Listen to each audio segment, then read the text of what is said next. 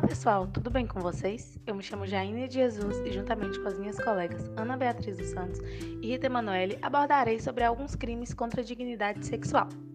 Neste primeiro episódio, abordaremos sobre o crime de estupro. Estupro consiste em constranger alguém a ter conjunção carnal ou a praticar ato libidinoso mediante violência ou grave ameaça. Lembrando que o ato libidinoso é qualquer ato destinado a satisfazer a lascívia de outro indivíduo. Sendo assim, o bem jurídico penal tutelado no crime de estupro é a liberdade e dignidade sexual, e de maneira secundária, a integridade física.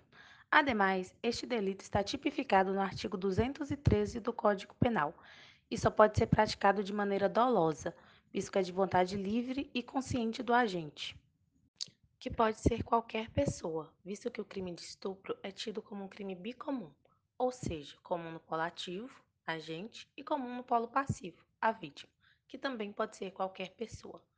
Como a consumação do delito se dá com a prática de ato libidinoso, cabe tentativa, já que o agente pode tentar se aproveitar da vítima e ser impedido por circunstâncias alheias à sua vontade.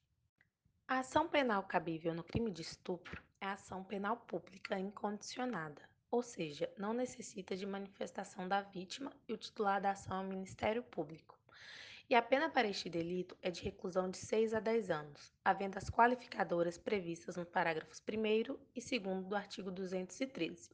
O parágrafo 1 prevê que, se resultar em lesão corporal de natureza grave ou se a vítima for menor de 18 ou maior de 14 anos, a pena será de 8 a 12 anos. E o parágrafo 2 prevê que, se houver resultado morte, a pena de reclusão será de 12 a 30 anos.